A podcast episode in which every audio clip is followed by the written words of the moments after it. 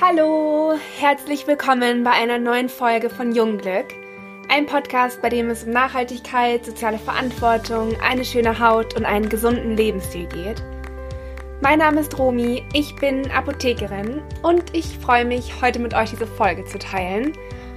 Vielen lieben Dank für eure ganzen Nachrichten und eure ganzen Kommentare und vor allem eure Anregungen und Wünsche, was ihr ähm, für Ideen habt für den Podcast. Und in der letzten Zeit kam häufiger die Bitte mit einer Folge über chronische Hauterkrankungen. Und heute kommt die erste Folge dazu. Und zwar geht es heute um Neurodermitis. Und äh, wenn ihr daran interessiert seid, dann wünsche ich euch ganz viel Spaß beim Zuhören. Also, Neurodermitis wird auch als atopische Dermatitis bezeichnet, ist eine chronisch entzündliche Hautkrankheit. Und diese Hautkrankheit, die tritt allermeistens im frühen Kindesalter auf. Es kann sein, dass sich bis zur Pubertät das Ganze positiv entwickelt und abschwächt bzw. komplett heilt. In vielen Fällen ist es aber auch so, dass es bis zum Erwachsenenalter bestehen bleibt und dann auch chronisch werden kann. Ich habe jetzt gerade mal ein bisschen nachgelesen. Also es ist so, dass die Krankheit circa 10 bis 15 Prozent der Kinder betreffen und 1 bis 3 Prozent der Erwachsenen. Allerdings ist es so, dass die Zahl immer stärker ansteigt. Und das liegt zum einen an der ähm, ja, westlichen Lebensweise, also äh, an unserer Ernährung, an der Umwelt, an den ganzen Abgasen und zum anderen auch daran, dass die Krankheit immer besser erforscht ist und man immer mehr darüber weiß und es dadurch den Ärzten auch leichter fällt, die Diagnose zu stellen. Es gibt drei Hauptsymptome von der Neurodermitis. Und dazu zählen zuerst eine sehr, sehr trockene Haut, kombiniert mit einem wirklich sehr, sehr starken Juckreiz. Und dazu kommen noch äh, gerötete, schuppige Hautausschläge, also diese Hautekzeme. Und diese Symptome können überall am Körper auftreten, aber es ist so, dass es am allerhäufigsten in ähm, der Kniebeuge oder in der Armbeuge auftritt, kann im Gesicht vorkommen und da vor allem im Wangenbereich, kann aber auch Hände und teilweise auch den Nacken betreffen. Ich weiß nicht, ob ihr das auch kennt, aber gerade Kindern werden oft im Schlaf Handschuhe angezogen, um zu verhindern, dass sie sich nachts unbewusst die Neurodermitis aufkratzen. Und das ist auch so ein Thema, worauf man wirklich achten muss, wenn man Neurodermitis hat, dass man wirklich versucht, sich das nicht aufzukratzen. Egal wie schlimm der Juckreiz ist, dieses Aufkratzen macht es nur noch schlimmer und sorgt dafür, dass sich die Entzündungen, die bei der Neurodermitis entstehen, weiter verteilen, weiter ausbreiten und auch, dass der Heilungsprozess einfach deutlich verlangsamt wird. Und dazu kommt noch, dass die Wahrscheinlichkeit deutlich steigt, dass das Ganze zu einer chronischen Erkrankung wird. Warum die Neurodermitis entsteht, also was so die eine Hauptursache ist, ist bis heute ungeklärt. Also man weiß es einfach nicht. Aber es gibt so ein paar Ursachen, die auf jeden Fall eine Rolle spielen können. Aber allgemein ist es so, dass die Neurodermitis entsteht, weil sich die Hautstruktur verändert und aufgrund dieser veränderten Hautstruktur resultiert auch eine veränderte Hautbarriere, eine wirklich geschwächte, kaputte Hautbarriere und das ist wirklich die Hauptursache, warum Neurodermitis entsteht. Und weil diese Hautbarriere dann wirklich so geschwächt ist, ist es natürlich auch so, dass Reizstoffe, dass verschiedene Allergene, Bakterien, Keime, irgendwelche Umweltabgase viel leichter in unsere Haut eindringen können und dadurch reagiert die Neurodermitis geplagte Haut einfach viel empfindlicher und äh, viel, viel stärker auf diese äußeren Einflüsse so die allergrößte Hauptursache, die dazu führt, dass Neurodermitis entsteht, ist auf jeden Fall die Genetik. Also die Gene spielen eine ganz, ganz große Rolle, wenn es um die Entstehung von Neurodermitis geht. Und da ist es so, dass wir leider nichts dafür können, was für Gene wir bekommen. Aber man kann natürlich trotzdem dafür sorgen, dass man mit Hilfe von äußeren Faktoren die Hautbarriere stärkt. Ein weiterer Punkt neben der Genetik ist auch unser ähm, dermales Mikrobiom. Also wir haben auf unserer Hautschicht ganz, ganz viele Bakterien, also wirklich unendlich viele Bakterien.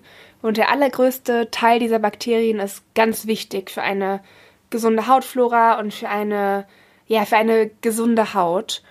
Teilweise ist es auch so, dass wir Bakterien auf der Haut haben, die nicht sinnvoll sind. Und auch gerade bei der Neurodermitis kann es sein, dass es zu einer überdurchschnittlich hohen Ansammlung von verschiedenen Bakterien kommt, unter anderem von dem Staphylococcus aureus, der auch dafür verantwortlich ist, dass die Neurodermitis ansteigt bzw. schlimmer wird. Dieses dermale Mikrobiom ist auch dafür verantwortlich, dass zum Beispiel antibiotische Salben oder antibiotische Cremes nicht zu lange aufgetragen werden dürfen, weil das Antibiotikum natürlich alle Bakterien abtötet, beziehungsweise den Großteil der Bakterien und dadurch die Hautflora immer mehr beeinträchtigt wird. Und deswegen sagt man eben auch, dass man antibiotische Salben nicht zu lang auftragen darf, weil die Haut einfach immer dünner wird. Es gibt natürlich auch ein paar Triggerfaktoren, die nochmal stärker dazu führen, dass die Hautbarriere nochmal stärker geschwächt wird. Und dazu zählen unsere Lebensweise. Also wirklich Rauchen, Alkohol, Stress, wenig Schlaf, äh, wenig Bewegung, Übergewicht, schlechte Ernährung, viel Zucker essen, viel Milchprodukte zu sich nehmen, viel Fleisch konsumieren. Das sind alles so Faktoren, die die Neurodermitis definitiv begünstigen. Und wenn man das Ganze so ein bisschen im Hinterkopf hat und äh, versucht zu beachten, kann man auf jeden Fall den Prozess der Entstehung der Neurodermitis ein bisschen hemmen. Also es ist wirklich ganz wichtig, auf seine Ernährung zu achten. Viel Gemüse essen, viel, viel grünes Gemüse essen, wenig Zucker zu sich nehmen, ähm, am besten Zucker komplett zu reduzieren. Ähm, auch mit Obst ein bisschen aufpassen, also nicht zu viel Obst essen, weil da der Fructosegehalt einfach wirklich hoch ist und der glykämische Index einfach zu hoch ansteigt. Dann ist es noch wichtig, Milchprodukte zu reduzieren, beziehungsweise komplett vom Ernährungsplan zu streichen, Fleisch reduzieren bzw. streichen. Ganz wichtig ist es auch, die richtigen Inhaltsstoffe zu verwenden. Und das fängt echt an mit der Reinigung. Also es ist ganz wichtig, Reinigungsprodukte zu verwenden, die keine aggressiven Tenside enthalten, keine chemischen Konservierungsstoffe, keine aggressiven Duftstoffe oder sowas. Also wirklich ganz, ganz milde Produkte. Man sollte auch die Stellen, die betroffen sind, nicht zu häufig waschen. Maximal zweimal am Tag. Also wirklich auch ein bisschen Wasserkontakt meiden. Nicht zu kaltes Wasser verwenden, nicht zu heißes Wasser verwenden, weil das die Haut und den Säureschutzmantel einfach nochmal zusätzlich angreift ähm, keine chemischen oder mechanischen Peelings verwenden, keine äh, Duftstoffe verwenden und auch äh, so allgemein keine Konservierungsmittel, also keine aggressiven chemischen äh, Konservierungsstoffe. Und wenn man so auf die Sachen achtet, kann man das so schon ganz gut in den Griff bekommen. Und es gibt natürlich ein paar Inhaltsstoffe, die ganz förderlich sind, wenn man Neurodermitis hat. Und dazu zählen auf jeden Fall milde Reinigungsprodukte oder Reinigungsöle.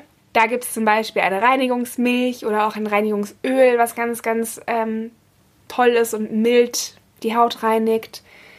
Anschließend ist es ganz wichtig, dass das Gesicht natürlich trocken gemacht wird, allerdings nicht mit viel Druck und auch nicht mit viel Reibung. Also wirklich ganz vorsichtig und sanft trocken tupfen. Dann ist es natürlich noch ganz wichtig, regelmäßig das Handtuch zu wechseln.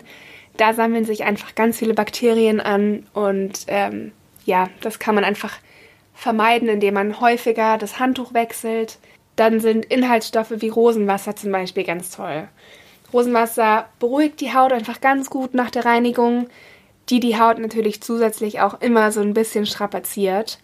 Dann wirkt das Rosenwasser super gut antibakteriell, ist schonend und was auch noch ganz gut ist, dass das Rosenwasser die Rötungen reduziert.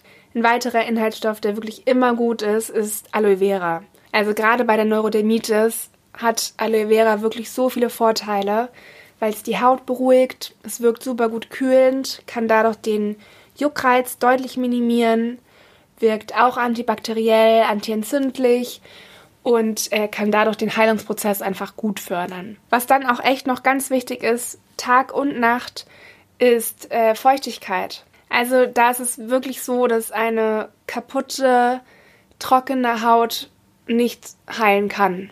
Also wir müssen unsere Haut mit Feuchtigkeit versorgen. Und da sind Produkte, in denen Hyaluronsäure enthalten ist, ganz, ganz toll. Die kann man tagsüber verwenden und auch abends. Man sollte nur darauf achten, wenn man Hyaluronsäure verwendet, dass man wirklich viel trinkt. Also bei der Hyaluronsäure ist es so, dass die in die Hautschichten eindringt und dort wirklich das komplette Wasser aufsaugt. Also je mehr wir trinken, desto mehr Effekte erreichen wir mit der Hyaluronsäure. Ganz wichtig ist auch noch die Sonnencreme. Also bei der Neurodermitis ist es so, dass die Haut geschädigt ist und dass die Haut nicht in der Lage ist, einen eigenen Sonnenschutz aufzubauen. Von daher ist es wirklich ganz wichtig, jeden Tag einen Sonnenschutz zu verwenden, um sich selber vor Hautkrebs zu schützen und auch um sich davor zu schützen, dass die Neurodermitis noch mehr ausbreiten kann und äh, sich noch mehr verteilen kann und wirklich auch chronisch werden kann. Genau, wenn ihr Fragen dazu habt, dann schreibt uns super gerne eine Mail oder lasst uns auch gerne einen Kommentar bei Instagram da. Nehmt auch gerne Kontakt mit uns auf, wenn ihr Wünsche habt, welche Themen wir hier ansprechen sollen. Äh, wenn ihr irgendwelche Anregungen habt, das kommt alles bei uns an und ähm, wir freuen uns da immer ganz doll über euer Feedback. Äh, schaut auch gerne auf unserer Homepage vorbei. Ihr findet alles dazu in der Podcast-Information. Lasst uns auch gerne eine Bewertung da. Ich würde mich auch sehr, sehr, sehr doll über Feedback freuen und auch über eine Bewertung im Podcast. Also wenn euch der Podcast gefällt, dann könnt ihr gerne mal nach unten scrollen und uns eine Bewertung in Form von Sternen oder auch gerne einen Kommentar da lassen. Ähm, ja, ich würde mich über Feedback freuen, wie euch die Folge gefallen hat, was ihr mitnehmen konntet. Freue mich auf nächste Woche und wünsche euch ein schönes Wochenende. Tschüss!